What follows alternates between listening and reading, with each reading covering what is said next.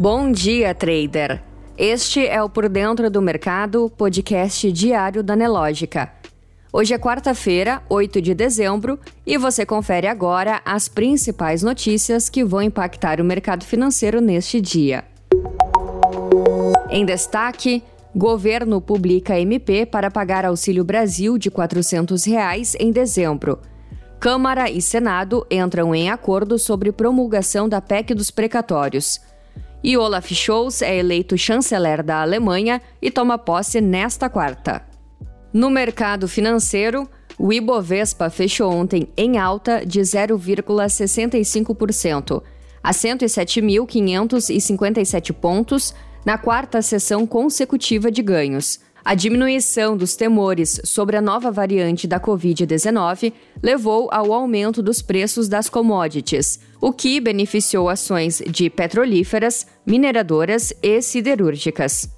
Já o dólar fechou em queda de 1,27%, negociado a R$ 5,61 na venda, refletindo a demanda global por ativos arriscados. No calendário econômico, no Brasil, às 9 horas, vendas no varejo anual e mensal, e às 18 horas, decisão da taxa de juros. Nos Estados Unidos, ao meio-dia, ofertas de emprego. Na política, Lira e Pacheco entram em acordo sobre promulgação da PEC dos precatórios. Os presidentes da Câmara e do Senado anunciaram um acordo para levar as mudanças feitas pelos senadores na PEC dos precatórios direto ao plenário da Câmara na próxima terça-feira. Após o acordo para fatiar a PEC dos precatórios, o Congresso deve promulgar hoje os dispositivos já aprovados pela Câmara e pelo Senado. Entre esses itens estão a mudança no cálculo do teto de gastos, que abre um espaço fiscal de 62,2 bilhões de reais em 2022 e o parcelamento das contribuições previdenciárias dos municípios. As novas regras de compensação de dívidas de precatórios entre os entes federados e o pagamento de precatórios via empréstimos por meio de acordo direto com credores também já poderão ser promulgados. Os pontos em comum foram citados pelo presidente do Senado em coletiva de imprensa ao lado do presidente da Câmara.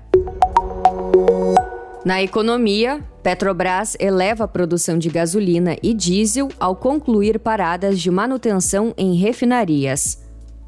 A Petrobras elevou a produção de gasolina e diesel no quarto trimestre, após concluir paradas de manutenção preventivas em refinarias com aporte de 2 bilhões de reais neste ano, informou a companhia ontem em nota a Reuters. Em outubro e novembro, a média de produção mensal de gasolina nas refinarias da Petrobras subiu 17% ante o segundo trimestre enquanto a produção de diesel cresceu 8% no mesmo período, disse a empresa. A estatal não detalhou a variação contra o mesmo período de 2020.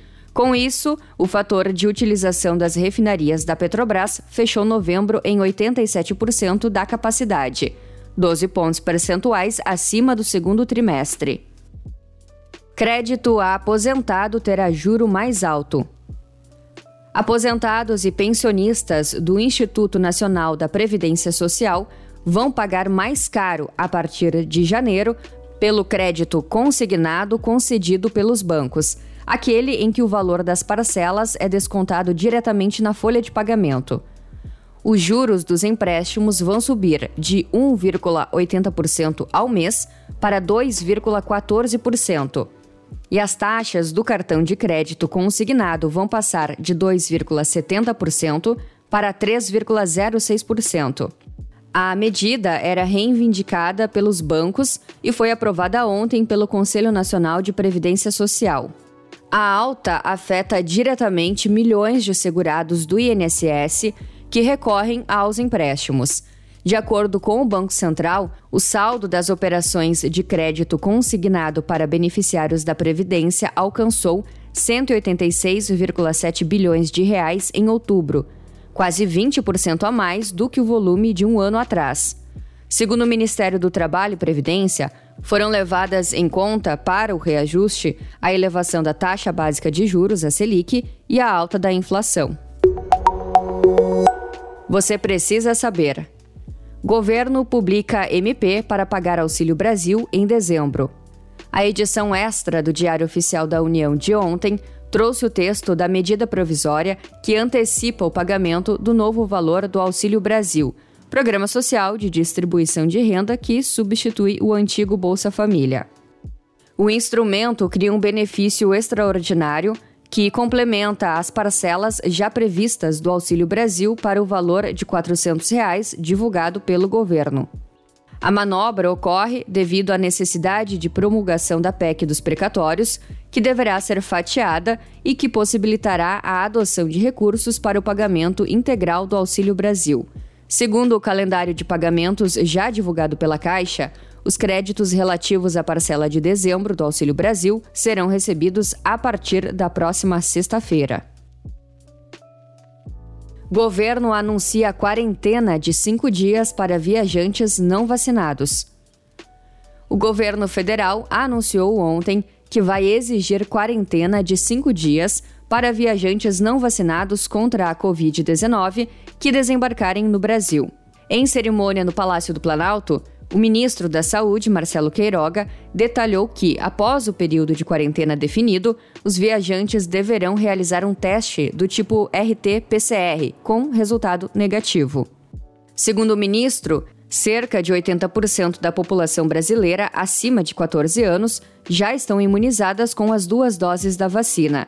O número representa mais de 175 milhões de habitantes. Ele destacou ainda que o país conseguiu reduzir fortemente o número de casos e óbitos provocados pela Covid-19.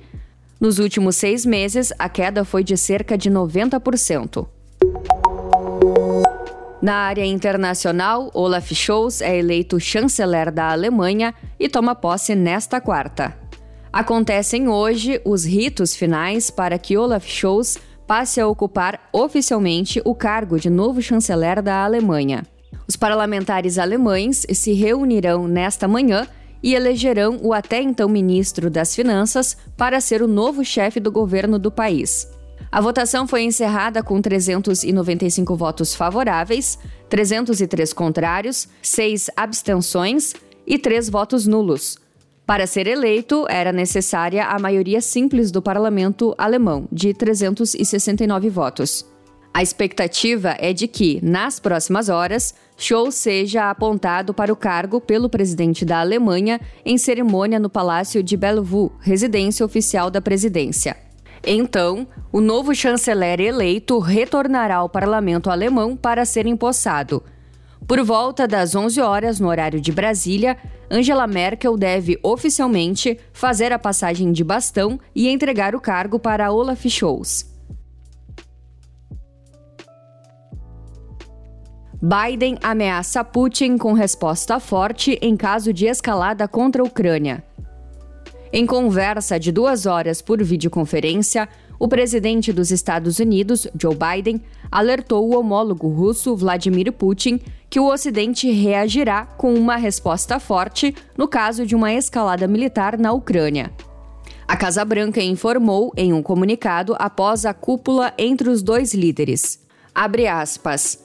O presidente Biden expressou a profunda preocupação dos Estados Unidos e de nossos aliados europeus com a escalada de forças da Rússia em torno da Ucrânia e deixou claro que os Estados Unidos e nossos aliados responderiam com fortes medidas econômicas e de outros tipos no caso de uma escalada militar. Fecha aspas.